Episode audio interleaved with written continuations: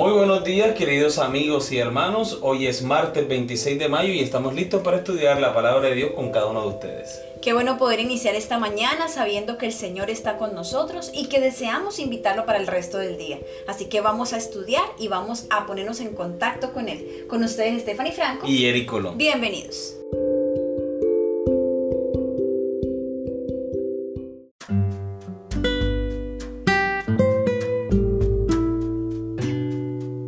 Génesis versus el paganismo, el título de la lección para el día de hoy. Lejos de valerse de los antiguos mitos de la creación paganos, Génesis parece haber sido escrito de una manera que refuta esos mitos y aleja de ellos a Dios como creador. Lee Génesis capítulo 1 versículo 14 al 19. ¿Cómo se describe lo que aparece el cuarto día y cuáles son sus funciones? Génesis capítulo 1 versículos 14 al 19. Dijo luego Dios, haya lumbreras en la expansión de los cielos para separar el día de la noche, y sirvan de señales para las estaciones, para días y años, y sean por lumbreras en la expansión de los cielos para alumbrar sobre la tierra. Y fue así. E hizo Dios las dos grandes lumbreras, la lumbrera mayor para que señorease en el día, y la lumbrera menor para que señorease en la noche. Hizo también las estrellas, y las puso Dios en la expansión de los cielos para alumbrar sobre la tierra y para señorear en el día y en la noche, y para separar la luz de las tinieblas. Y vio Dios que era bueno, y fue la tarde y la mañana el día cuarto. Muy bien, recordemos la pregunta, ¿cómo se describe lo que aparece el cuarto día y cuáles son sus funciones? Vemos que Moisés llama al sol y a la luna como grandes lumbreras. El sol la lumbrera mayor para que ilumine en el día y la luna la lumbrera menor para que ilumine en la noche. Con el propósito de marcar las horas del día, las estaciones durante el año, para separar la luz de las tinieblas, o sea, funciones específicas. Fueron objetos que Dios creó para cumplir un propósito y es demostrarle al ser humano cómo transcurre el tiempo durante el día, los meses y los años.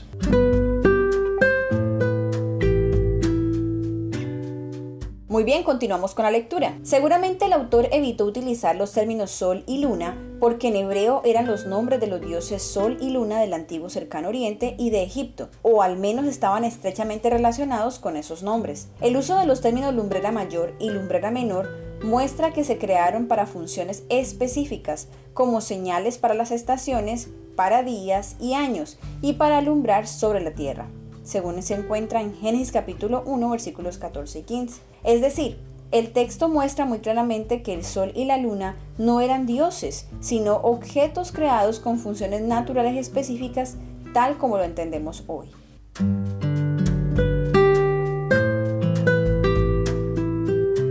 Muy bien, continuamos con la segunda pregunta de la lección para el día de hoy. Lee Génesis capítulo 2 versículo 7 y Génesis capítulo 2 versículo 18 al 24.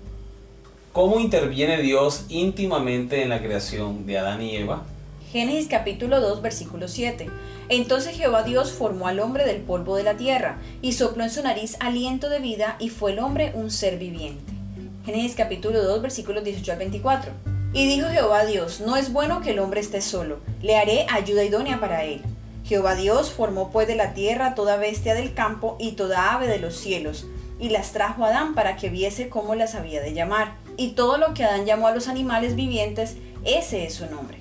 Y puso Adán nombre a toda bestia y ave de los cielos, y a todo ganado del campo. Mas para Adán no se halló ayuda para él.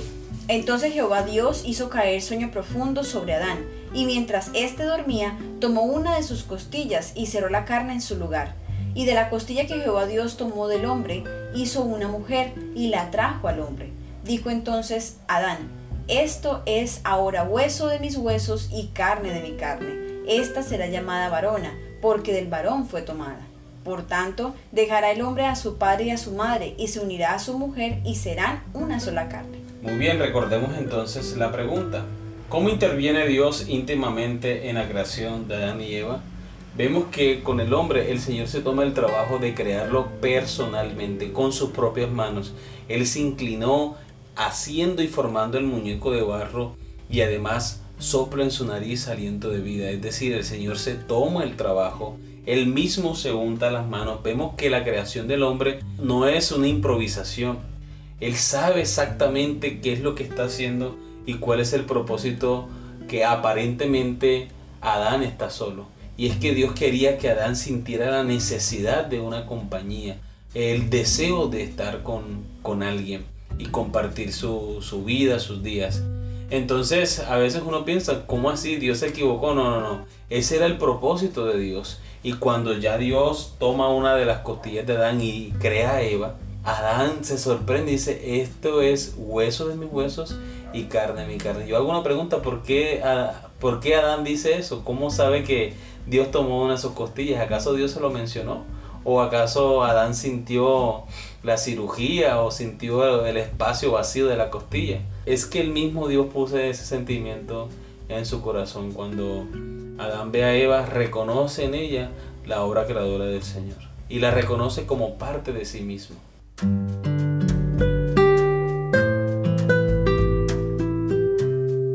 Muy bien, continuamos ahora con la lectura. Los antiguos mitos del cercano oriente representan unánimemente la creación del hombre como una idea de último momento, como resultado de un intento de aliviar a los dioses de su ardua labor. Esta idea mítica contradice la idea bíblica de que el hombre gobierna el mundo como el vicerregente de Dios. No hubo improvisación en la creación de los seres humanos. Al contrario, el texto indica que son el punto culminante del relato de la creación, lo que muestra a las claras cuán diferentes son los relatos paganos del relato bíblico. Por lo tanto, Génesis presenta una corrección contra los mitos del mundo antiguo. Moisés utilizó algunos términos e ideas incompatibles con los conceptos paganos, y lo hizo simplemente expresando la interpretación bíblica de la realidad y del papel y el propósito de Dios en la creación. Muy bien, la pregunta final dice, hace miles de años la historia bíblica de la creación estaba reñida con la cultura imperante. En la actualidad, la historia bíblica de la creación está reñida con la cultura predominante.